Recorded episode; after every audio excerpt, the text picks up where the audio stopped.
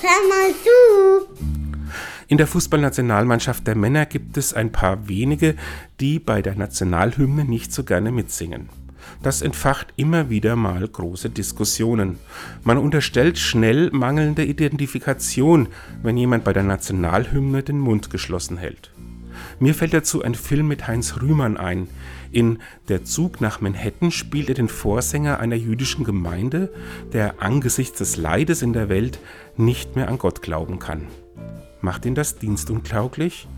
Der Rabbi der Gemeinde weiß keine Antwort auf die Frage, ob ein Kantor auch an das glauben muss, was er singt.